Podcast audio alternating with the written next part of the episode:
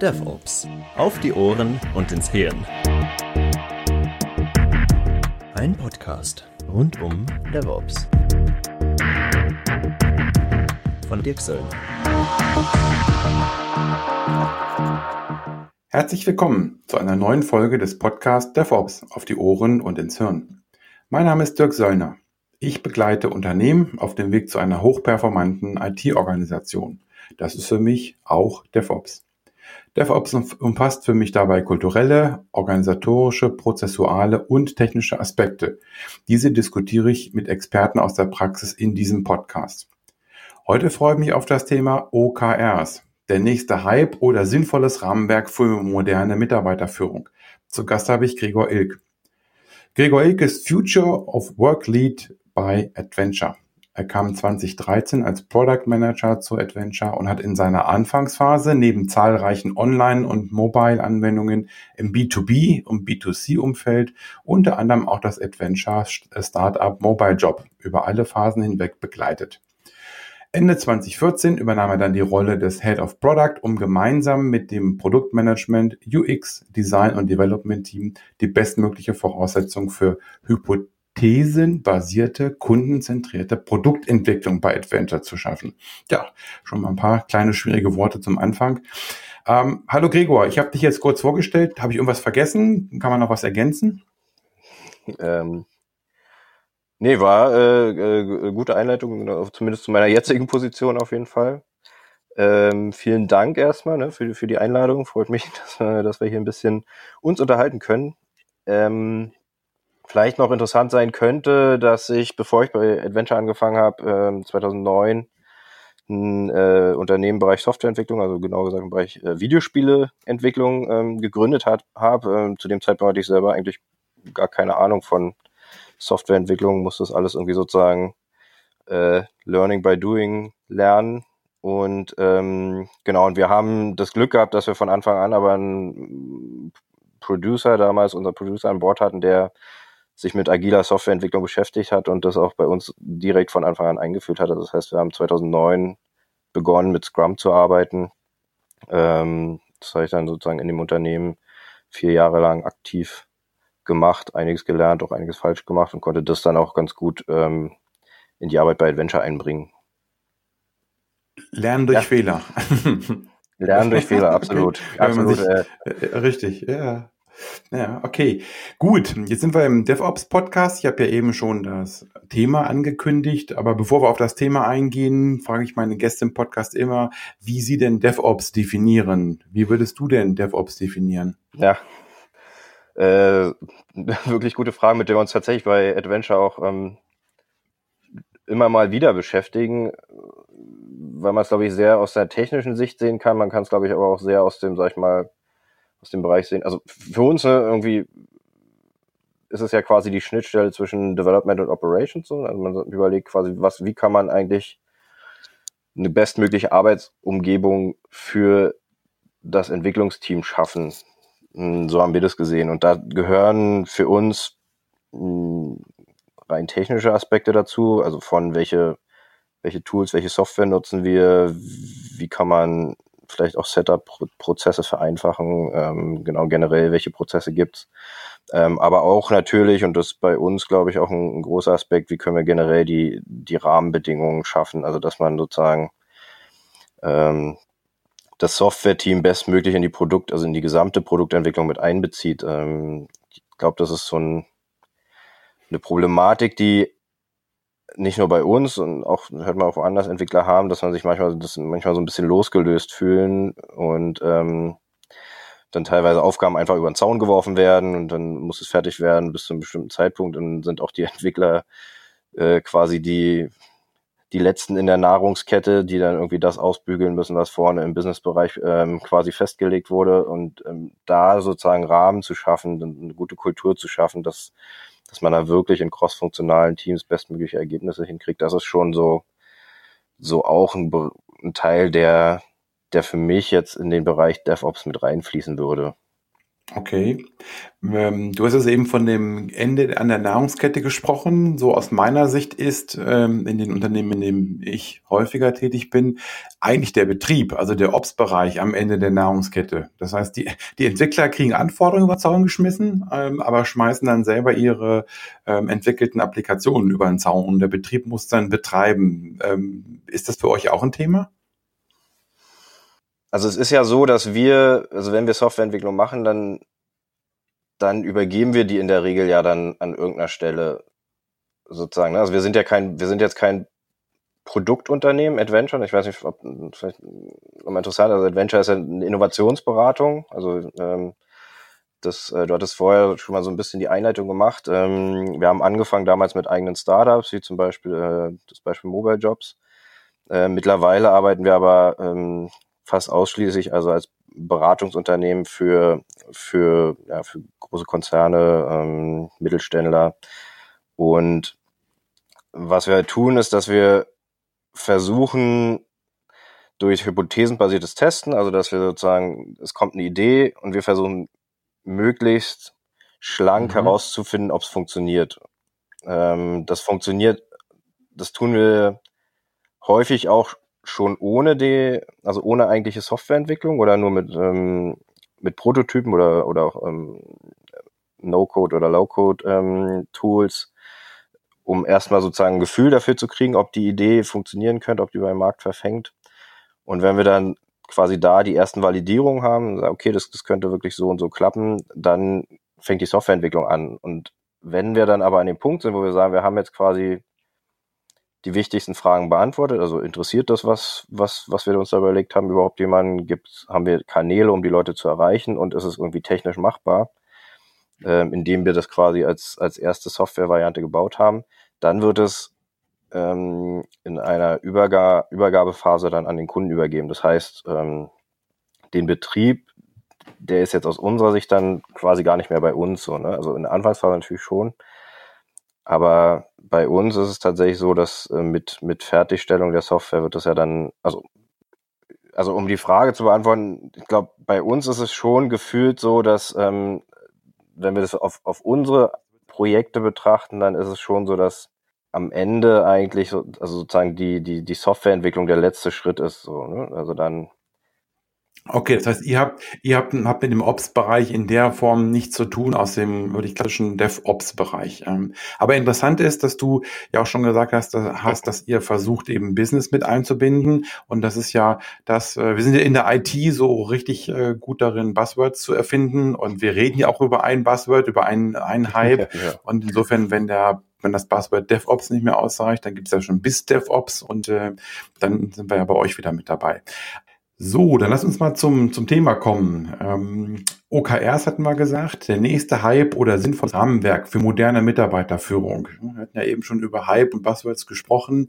Vielleicht sollten wir einfach mal anfangen zu erklären, was OKRs überhaupt sind, für die, die das noch nicht kennen. Okay, genau. OKRs ist die Abkürzung für ähm, Objectives and Key Results. Das ist ähm, im Prinzip ein Management-Framework zur Zielsetzung. Also es geht darum, ähm, wie kann man eigentlich in einem Unternehmen sinnvoll Ziele setzen. Das ist tatsächlich jetzt gar nicht so neu. Also die, die ursprüngliche Idee oder das ursprüngliche Konzept wurde schon entwickelt vom, vom Andy Grove bei Intel in den, ja, das war Ende der 70er Jahre.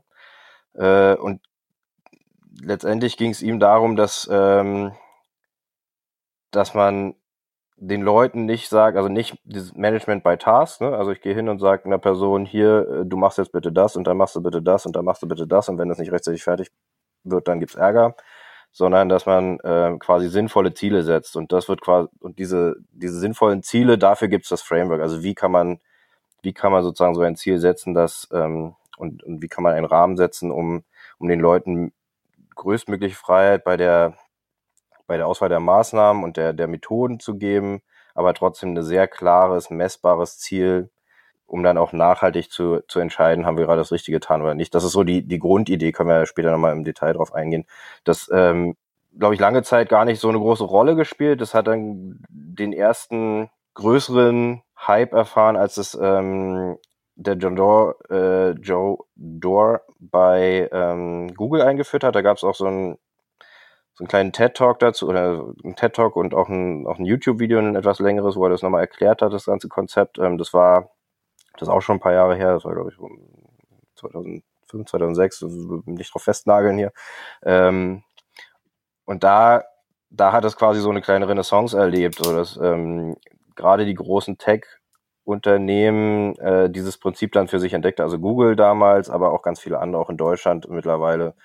Zalando, ähm, BMW, Edeka, also es gibt tatsächlich ähm, Spiegel Online, also es gibt wirklich auch mittlerweile in Deutschland ganz viele große Unternehmen, meistens welche, die in irgendeiner Form mit Digitalisierung zu tun haben, aber nicht nur, wie das Beispiel Edeka zeigt, die sozusagen mhm. die den Mehrwert von OKRs für sich ähm, entdeckt haben. So. Und ähm, wir bei Adventure haben da auch ähm, 2013 im Prinzip mit, äh, mit den ersten Projekten angefangen, auch mit OKRs zu arbeiten und helfen mittlerweile aber auch anderen Unternehmen, dieses Framework für sich einzusetzen. So.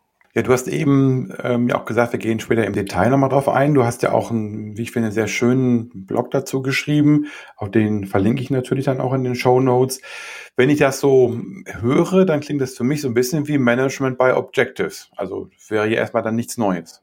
Genau, also ich glaube, dass äh, die die Grundidee ist schon schon ähnlich. Ne? Also es geht ja letztendlich wie bei allen Sachen. Ne? Es ist jetzt ja nicht so, dass ähm, dass da plötzlich was komplett Neues kommt und das hat noch nie jemand gemacht. So, das ist, ähm, ich glaube, das ist bei bei jedem dieser Buzzwords, also ähm, sei es Working Out Loud oder ähm, oder agil oder so, das ist ja nicht das ist ja nicht so, dass noch nie vor 2001 jemand agil gearbeitet hat, äh, bevor es das agile Manifest gab sozusagen.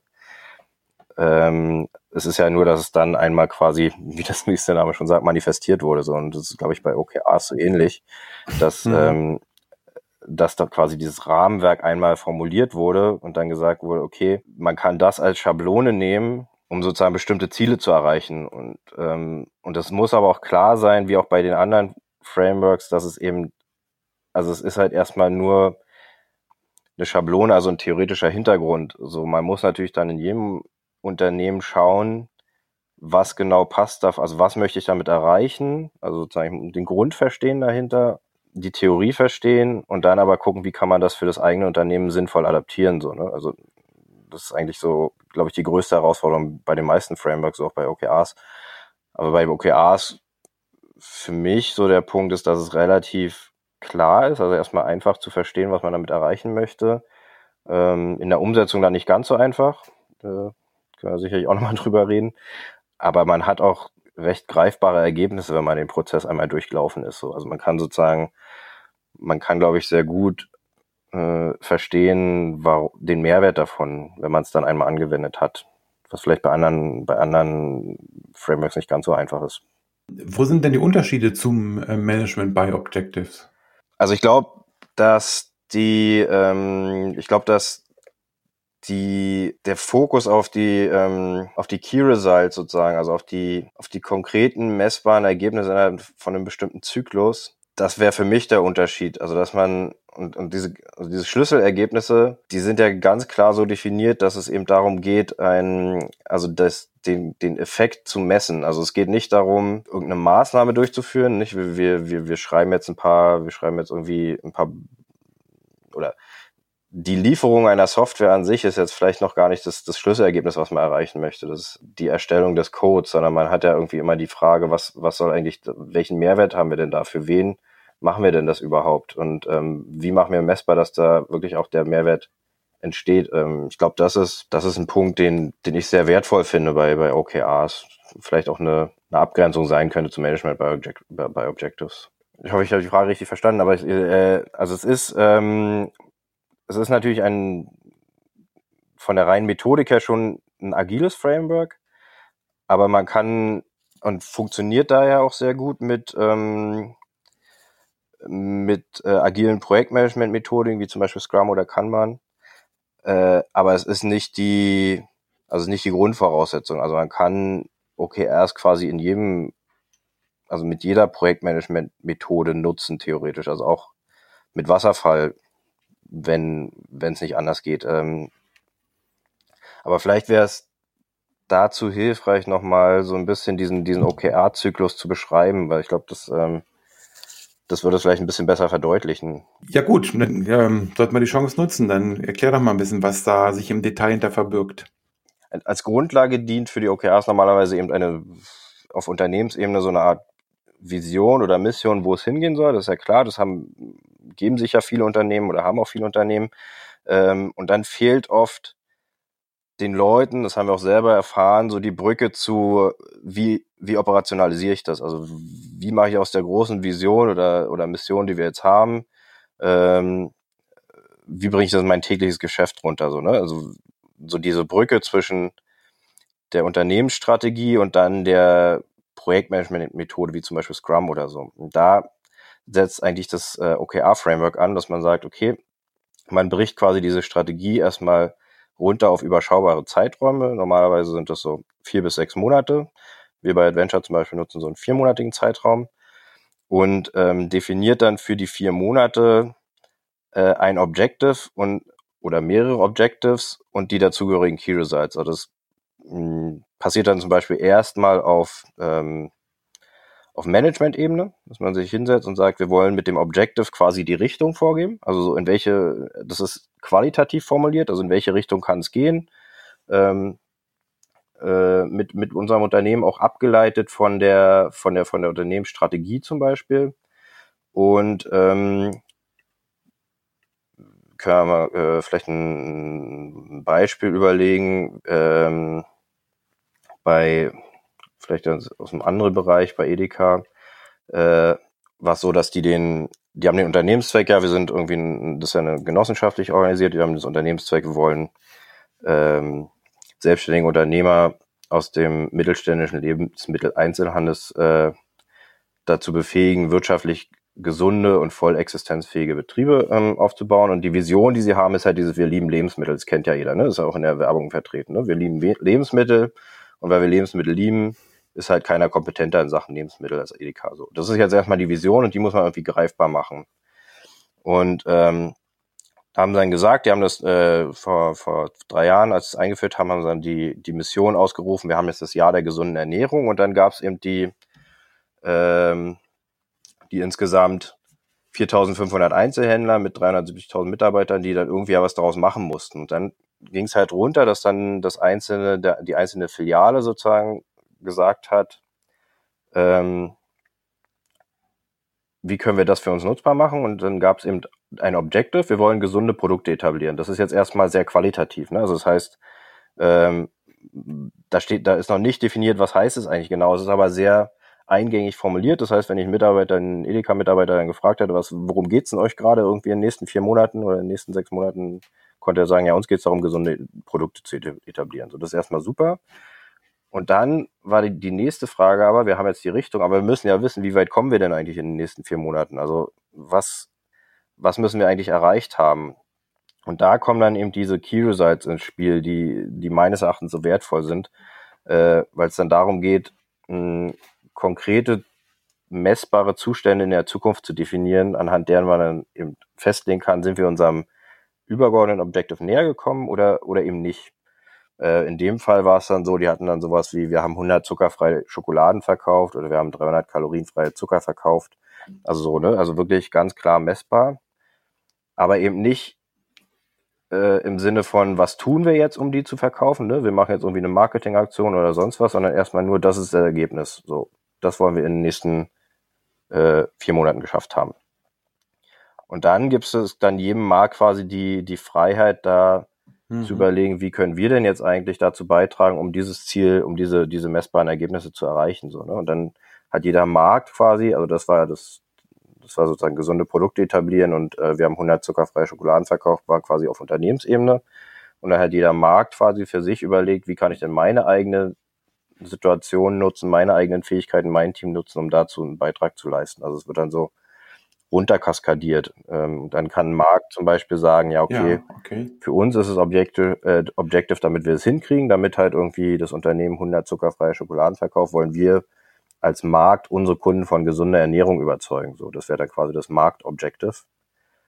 Und dann kann daraufhin wieder Key Results definiert werden. Ne? Wie kriegen wir es denn hin, dass unsere Kunden von gesunder Ernährung überzeugt sind, indem wir zum Beispiel drei Infoabende durchgeführt haben oder vier Verkostungsstände aufgestellt haben. äh, durchgeführt habe. So, ne? Also, und dann im Prozess kann man dann natürlich irgendwie verschiedene Ableitungen treffen. Ne? Also was, also welche Maßnahmen machen wir denn oder welche Maßnahmen führen wir denn durch, um da hinzukommen? Ähm, das ist so ein bisschen die Idee dahinter, dass man, ähm, dass man eigentlich erstmal sich gemeinsam darauf einigt, äh, auf Unternehmensebene, was ist unser Objective, ne? also qualitatives Ziel, wie machen wir das messbar, quantitativ und dann quasi die eigenen, die einzelnen Abteilungen oder die einzelnen Teams, je nachdem wie so ein Unternehmen strukturiert ist, ähm, dann davon ableiten wiederum, wie sie ihr Objective definieren und wie sie dann sozusagen die Key Results ähm, gemessen an den eigenen Fähigkeiten dann ähm, setzen. Das ist so ein bisschen das, der Prozess, genau.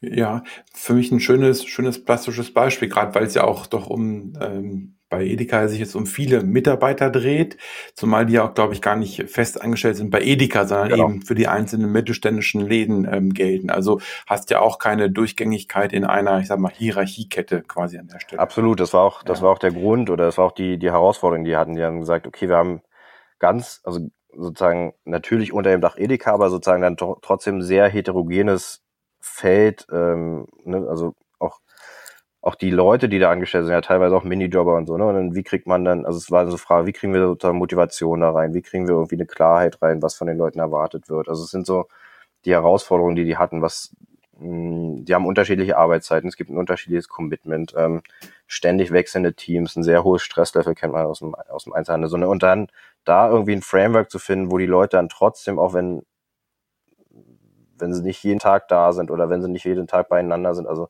trotzdem was haben, wie man gemeinsam an, an etwas arbeiten kann. Das war, glaube ich, ähm, der Auslöser, um das zu tun, sozusagen, um dieses, dieses Framework zu, zu testen. Ja, okay. Das hast du eben gesagt, ihr habt euch für einen Vier-Monats-Zeitraum entschieden. Das klingt so, als ob man da frei ist. Also vielleicht dann nochmal die Frage, wo ist denn äh, OKR beschrieben? Also gibt es dazu ein Buch äh, oder gibt es eine dritte Sammlung, eine Enzyklopädie? Also was müsste ich tun, was kann ich tun, wenn ich OKR quasi lernen will? ähm, also es gibt, genau, also es gibt natürlich ähm, auf YouTube Tutorials, also äh, Beiträge, TED Talks und so weiter, die man sich angucken kann. Äh, wie gesagt, der ähm, John Durer ist da relativ umtriebig, der hat auch das ähm, Buch geschrieben, Measure What Matters, äh, was man sich angucken kann. Ähm, es gibt ähm, auch Beratungen, die sich darauf spezialisiert haben. Also wie gesagt, wir machen das auch. Wir sind jetzt ja nicht auf OKR spezialisiert, sondern generell auf ähm, Innovation und, und agile Methodik. Aber es gibt auch welche, die tatsächlich ähm, explizit quasi dieses ganze Thema vorantreiben. Ähm, auf deren Seiten findet man auch äh, interessante Blogartikel dazu. Also genau. Also letztendlich, wenn man OKR bei Google eingibt, dann findet man viele verschiedene Anlaufstellen. Es ist mh, mm, es ist, glaube ich, nicht so, dass man jetzt, also man, natürlich kann man OKR falsch machen, aber dann nicht, weil es irgendwie die Regel vorgibt, dass man es so oder so machen kann, sondern eher, wenn man nicht genau verstanden hat, was damit bewirkt werden soll. Ich glaube, das ist der wichtige Punkt, dass man einmal wirklich versteht, welche Vorteile OKRs bieten und ähm, was damit, also was getan werden muss oder was eingehalten werden muss, damit, damit man diese Vorteile für das eigene Unternehmen sozusagen spürbar macht. Ähm, ob man dann den Zeitraum wählt von vier Monaten für einen Zyklus oder sechs Monaten oder fünf Monaten oder drei Monaten, das ist ja dann letztendlich doch auch eine individuelle, individuelle Entscheidung, vielleicht auch branchenabhängig, vielleicht auch unternehmensgrößenabhängig. Ähm, in einem Startup macht wahrscheinlich ein etwas kürzerer Zeitraum von drei Monaten Sinn.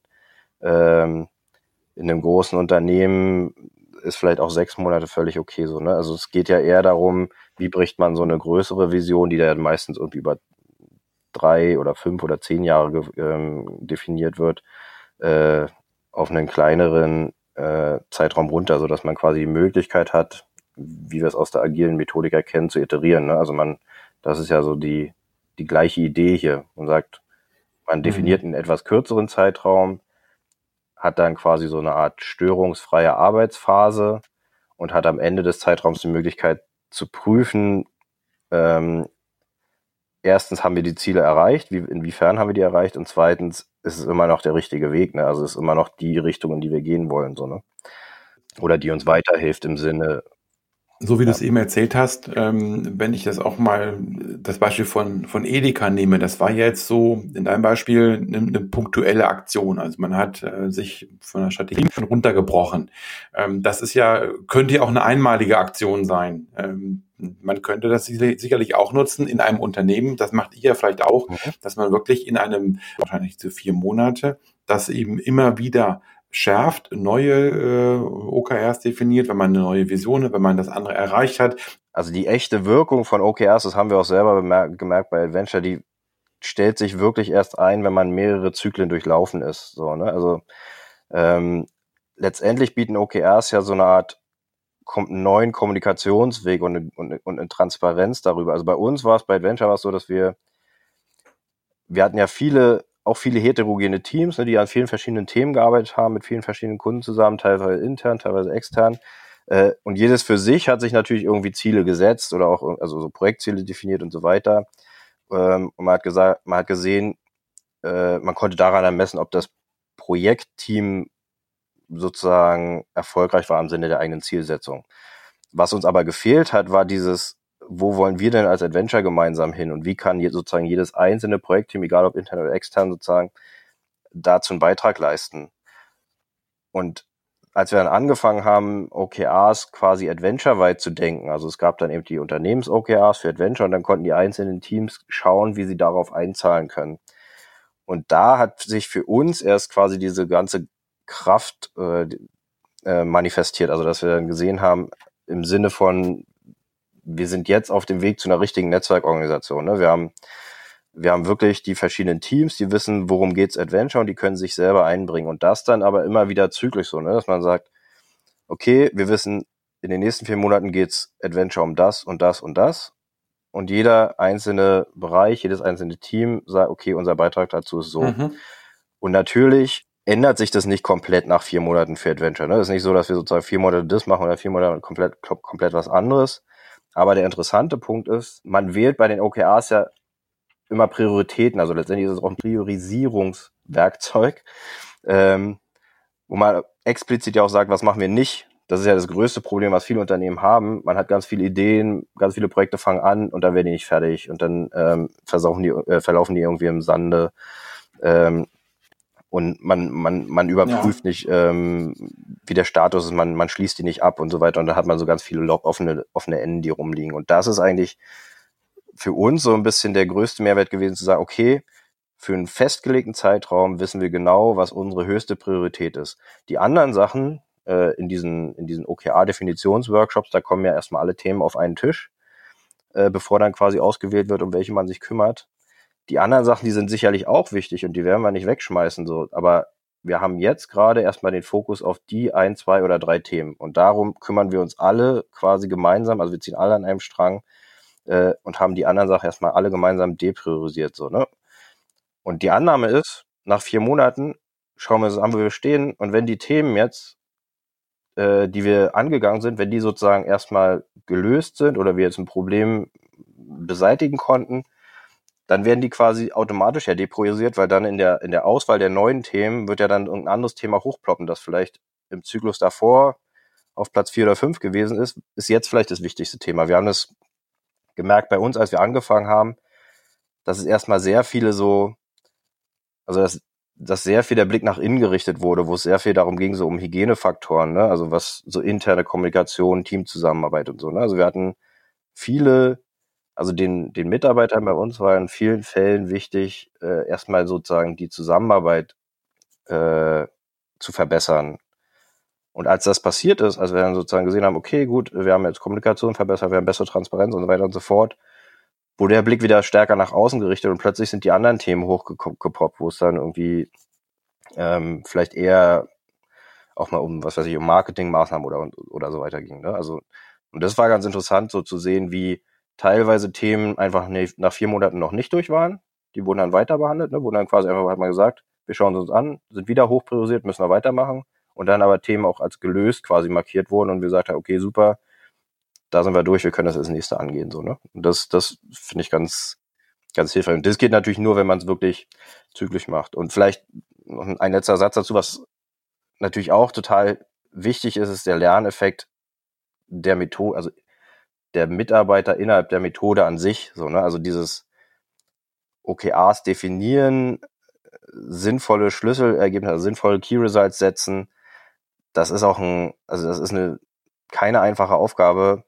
Und da sieht man auch, dass Teams, die das länger machen, da immer besser werden so und immer, und immer sinnvollere Ergebnisse setzen. Und da auch erst am Anfang gibt es dann Rückschläge, wo man sagt, okay, das, das war einfach zu groß oder das war nicht gut genug definiert oder so. Das, damit konnte man nichts anfangen. So. Also das, dieser Lerneffekt, der tritt natürlich auch erst ein, wenn man mehrere Zyklen durch, durchlaufen hat. Ganz klar, man muss das lernen und, äh, und also die, genau, die Gefahr ist definitiv da. Also das ähm, haben wir auch am eigenen Leib erfahren, äh, auch äh, wenn wir das bei, ähm, bei Kunden von uns ähm, etablieren, ist das auch immer ein Thema. Ne? Also es gibt da, hm, glaube ich, zwei, zwei Ebenen, die man betrachten muss, die man sich anschauen kann. Das eine ist natürlich, ähm, gibt es generell individuelle Zielvereinbarungen, also, also haben, haben die Mitarbeiter sozusagen individuelle Zielvereinbarungen, die vielleicht nicht nur nicht direkt auf die Team-OKRs einzahlen, sondern denen im schlimmsten Fall auch noch sozusagen entgegenstehen.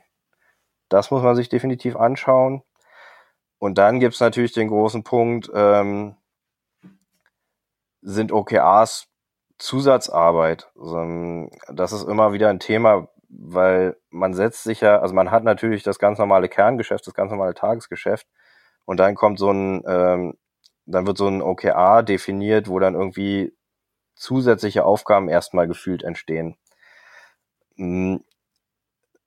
Und da muss man sich ganz, also man muss sich ganz klar bewusst machen, dass das. Ziel von OKRs ist ja nicht nochmal extra Aufwand ähm, bewusst zu verursachen, das Ziel von OKRs ist ja quasi die, das aktuelle Kerngeschäft zu verbessern, also sozusagen die, das, was man sowieso tut, einfach mh, hm, zu hinterfragen, zu schauen, was machen wir schon gut, was könnten wir besser machen, was können wir anders machen und dann quasi durch OKRs eine Fokussierung reinzubringen. Also das heißt, ähm, natürlich entsteht Extraaufwand. Also wenn einfaches Beispiel, wenn wir sagen, wir wollen jetzt irgendwie äh, Objective wäre, wir wollen irgendwie ähm, der beste fachliche Ansprechpartner für ein bestimmtes Thema sein das haben wir als Objective äh, definiert und ähm, wir sagen, wie können wir das eigentlich erreichen oder woher wissen wir, dass wir da weitergekommen sind, indem wir beispielsweise äh, 50.000 Klicks auf unserem Blog haben. So, das könnte, das könnte so ein, so ein Schlüsselergebnis sein. Dann muss man sich ja damit auseinandersetzen, wie, wie kriegt man denn die Leute auf dem Blog? Das heißt, man muss gegebenenfalls irgendwie Artikel schreiben oder äh, man muss sich irgendwie mit, mit, mit einem Thema theoretisch auseinandersetzen, man muss es irgendwie äh, konsolidieren, sind vielleicht Sachen, die eigentlich gar nicht Teil des Kerngeschäfts gewesen sind, aber ähm, durch die, wenn man das tut, sozusagen, dann verbessert sich ja automatisch auch die eigenen Ergebnisse im Kerngeschäft dadurch, also durch, dadurch, dass man vielleicht mehr Leute auf dem Blog hat, hat man vielleicht eine, ein besseres Image bei den Kunden oder man kann, man gewinnt vielleicht auch mehr Kunden oder man muss sich theoretisch eben damit auseinandersetzen, was man eigentlich tut. So, also es sind ja alles dann idealerweise Dinge, die auf das eigentliche Kerngeschäft einzahlen. So, das heißt, ähm, das heißt, man muss sich dann auch diese Freiräume nehmen. Also das, das ist, das ist natürlich ein Konflikt und das ist auch was, was, ähm, was teilweise auch dazu führt, dass dann Key Results zum Beispiel nicht bearbeitet werden. Ähm, und das kann man nicht auf den Mitarbeitern abladen. Also deswegen ist es natürlich total wichtig, dass äh, wenn ein Unternehmen OKRs einführt, und das, das ist einerseits, also das ist auf jeden Fall natürlich vom, vom Management, vom, von der Geschäftsführung, vom, also mitgetragen wird. Und dass sie sagen, okay, wir wollen das auf jeden Fall und sind auch die Konsequenzen bewusst. Das heißt, dass Leute auch an der Verbesserung des Betriebssystems sozusagen arbeiten und dafür auch Zeit zur Verfügung gestellt werden muss. Und das ist sozusagen so ein bisschen dieser gedankliche, ja, also das ist auf jeden Fall ein Konflikt, der immer wieder auftaucht, so weil es oft, ähm, oder vielleicht nicht oft, aber so, das passiert, dass es so gerade in den ersten Zyklen wird es irgendwie unterschätzt oder es wird vergessen oder man, man adressiert es gar nicht. Und dann taucht es in der Regel quasi beim Review oder bei der nach dem Abschluss des Zyklus dann auf und sagt, ja, wir hatten super Key Results uns gesetzt, wir, wir, wir haben es aber einfach nicht geschafft, weil, äh, weil wir einfach zu viele zu viele Kundenprojekte hatten oder zu viel äh, zu viel alltägliche Aufgaben, äh, so dass wir gar keinen Zeitraum hatten, äh, gar keine Zeit hatten, um, um die anderen Dinge anzugehen. Und, und dieser Freiraum, der muss natürlich, der muss natürlich irgendwie mit eingeplant haben. Und das ist auch, also wirtschaftlich macht das auch Sinn, den hat man ja auch den hat man auch ohne OKRs, hat man ja sozusagen immer wieder administrative Themen. Also man, kein Unternehmen arbeitet 100% nur an der eigentlichen Wertschöpfung, so, ne? Also jedes Unternehmen hat ja immer damit zu tun, irgendwelche Hygienefaktoren zu bearbeiten oder, ähm, oder administrative Dinge oder, oder äh, also was da alles noch dazugehört, um eine Organisation zu betreiben. Ähm, und OKR bietet einfach nur einen, einen, einen klareren Rahmen dafür, dass eben so eine Sachen strukturiert passieren und nicht äh, ad hoc, weil irgendjemand mal meint, wir müssen jetzt irgendwie an der Stelle was machen, wir können jetzt mal an der Stelle was machen.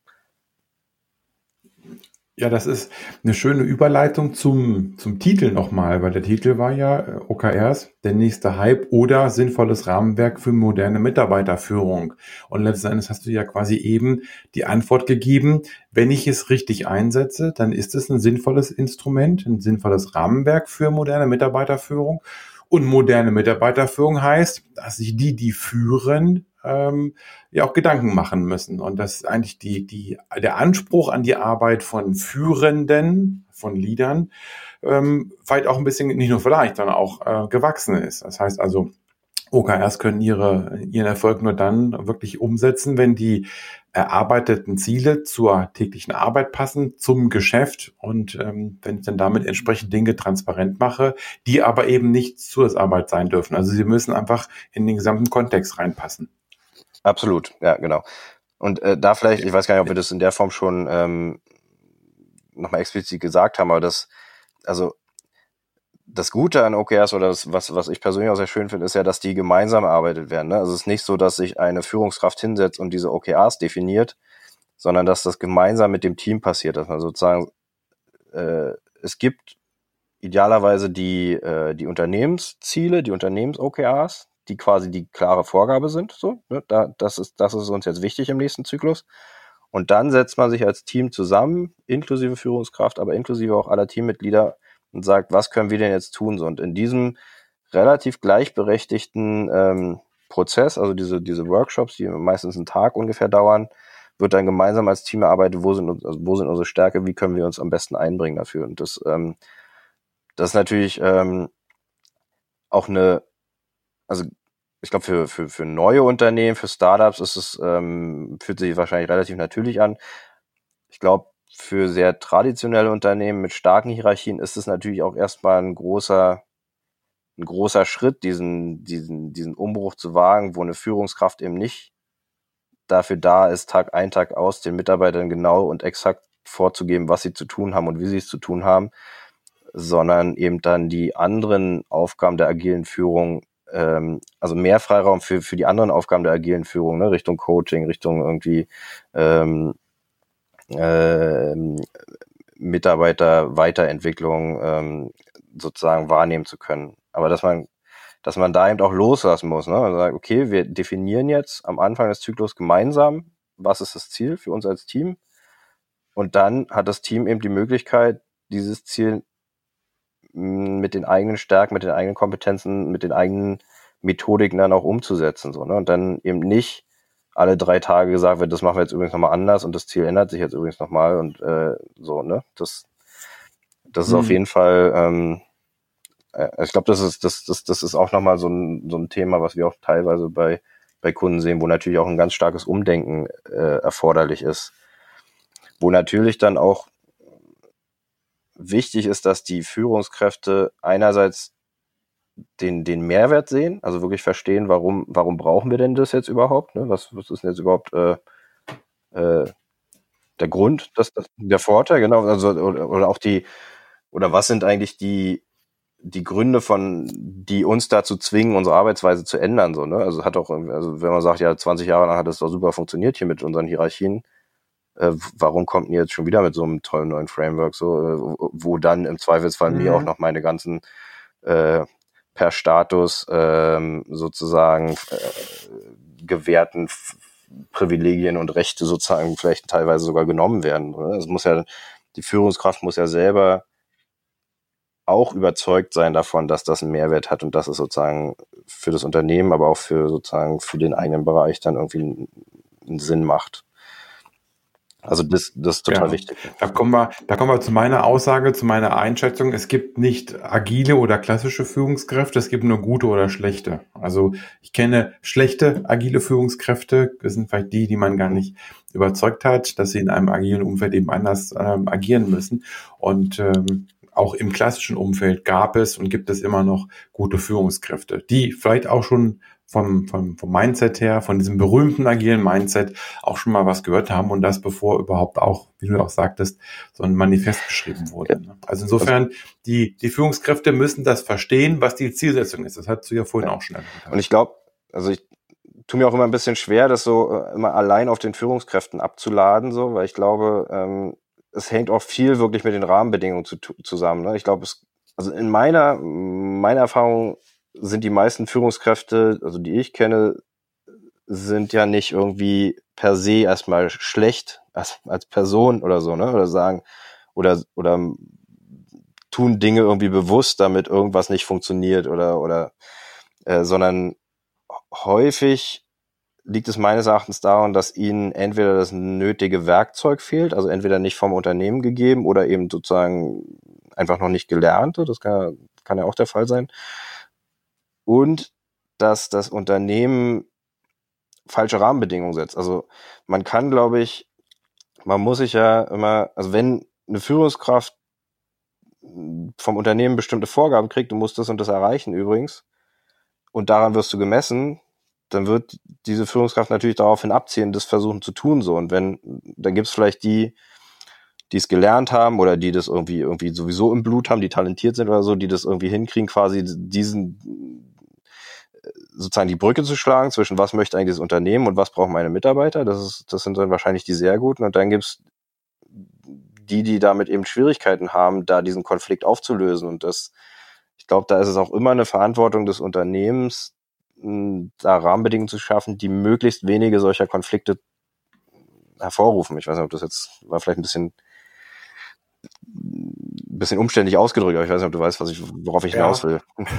Also ich, ich habe es verstanden und äh, vielleicht äh, machen wir dann den, den Gegencheck. Letzten Endes, für mich ist es so, dass quasi das Thema Führung ja dann eben ganz oben anfängt. Also wenn ich als, als Inhaber, als Vorstandsvorsitzender, wo auch immer, oder als Vorstand, wenn ich Dinge verändern möchte, ähm, dann muss ich selber die Rahmenbedingungen schaffen für das Unternehmen und dann muss das eben dann auch entsprechend nach unten weitergeben. Ja. Und dann könnte der OKR der erste Weg sein. Also wie kriege ich mein, meine Struktur verändert? Absolut, ja, genau. Ich guck mal auf die Uhr und mein Ziel ist ja immer so bei so 45 Minuten rauszukommen. Da sind wir jetzt gut mit dabei. Meine letzte Frage ist immer an die Gäste. Gibt es noch irgendetwas, was wir nicht besprochen haben, wo du sagst, das muss auf jeden Fall noch gesagt werden? Ich glaube, Mhm. man muss sich bewusst sein, wenn man so eine Methodik wie zum Beispiel OKRs einführt, dass das nicht einfach nur, also das ein, also das funktioniert nicht einfach nur so, weil man das macht, sondern man muss eine Idee haben, warum man das tut. Und ähm, ich glaube, da diesen sich einmal anzusehen, was sind denn eigentlich die Faktoren von draußen, die sich geändert haben in den letzten Jahren, die dazu führen, dass wir jetzt eben anders arbeiten müssen, das ist total hilfreich. Also ganz kurz vielleicht zusammengefasst, also es gibt ja im Prinzip so drei große Faktoren draußen. Es gibt einmal sozusagen die ganze technologische Veränderung, die dazu führt, dass wir ähm, mehr Möglichkeiten haben, ne? also so digi digitale Zusammenarbeit, äh, Remote-Arbeit, ähm, viel äh, viel mehr Tools, die einem auch die Arbeit erleichtern können. Da kommen aber auch alle jeden Monat neue, die man nutzen könnte. So, ne? Also das, das sind einfach sozusagen sehr viel, äh, sehr viele Möglichkeiten, die durch die Digitalisierung und durch die Technologie entstehen.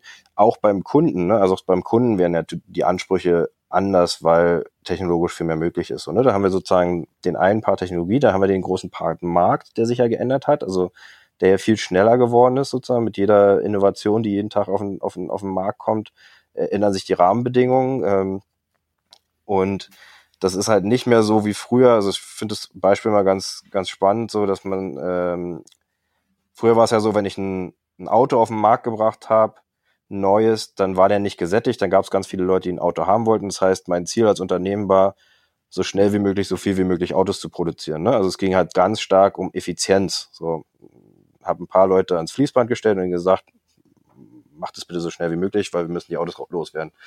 Heute ist der Markt gesättigt und es geht eigentlich viel mehr um Effektivität. Baue ich eigentlich das richtige Auto oder bin ich in der Lage, sozusagen die Kundenbedürfnisse zu befriedigen? Und wenn man dann sieht, dass so ein Auto von vom ersten Design bis zum, bis zum Markteintritt acht Jahre braucht, dann, dann macht es heute eigentlich gar keinen Sinn mehr, weil ich weiß auch jetzt nicht, was sozusagen in acht Jahren der Kunde haben möchte.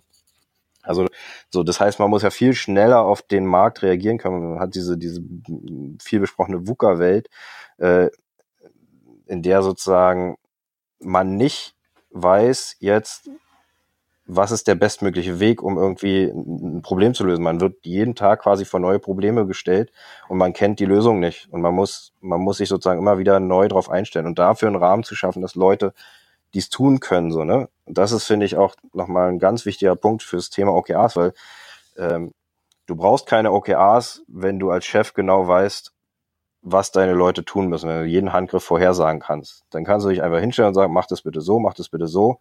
Äh, wenn du es falsch machst, dann, äh, dann haben wir ein Problem so.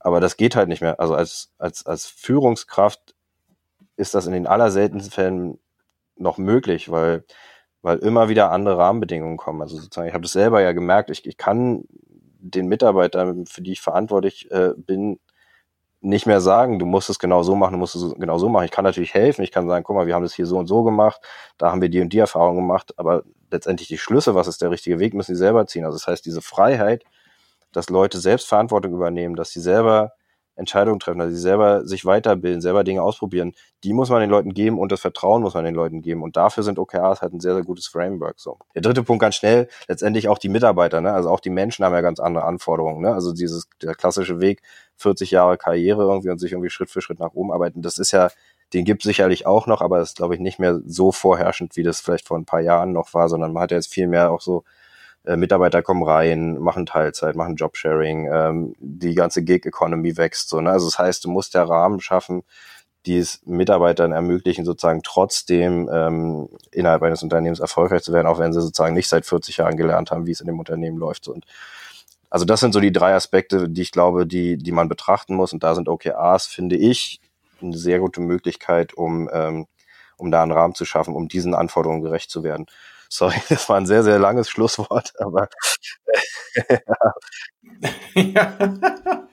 ist in Ordnung, ja. weil es soll ja, äh, eigentlich soll es ja kein Schlusswort sein, sondern die Frage, haben wir da irgendwas vergessen? Und letzten Endes kann man da ja auch mal ein paar Dinge zusammenfassen. Ähm, sehr schön und äh, also insofern, ich fand dein, deinen ersten Satz von deinen drei Punkten sehr wichtig. Man sollte sich klar machen, warum man das macht. Und das ist ja durch eine Frage, die man sich eigentlich bei allen Sachen ja. stellen sollte. Also warum mache ich etwas, wo liegt mein Problem? Ich habe jetzt nicht irgendeine Lösung, sondern das Problem erarbeiten. Und warum ist das Problem auch relevant, dass ich es bearbeite? Und dann kann man sich überlegen, wie kann ich das Problem lösen, aber was will ich erreichen, warum mache ich das überhaupt? Das finde ich, ähm, das wäre sozusagen jetzt meine kurze Zusammenfassung und mein Hinweis auf, dein, auf deinen ersten ähm, sehr, sehr schönen Satz. Und der ist ja auch allgemeingültig. Gut, Gregor, dann würde ich mich bedanken für die, ähm, für die Zeit, für den Podcast hier. Ich hoffe, dass unsere kleinen äh, technischen Schwierigkeiten, die wir hatten, nicht allzu sehr die Aufnahme beeinflusst haben und dann Redelfluss nicht beeinflusst haben. Und insofern, ich wünsche dir alles Gute und äh, bis demnächst mal wieder. Vielen Dank, dass du mitgemacht hast. Ja, vielen Dank für die Einladung. Hat äh, Spaß gemacht.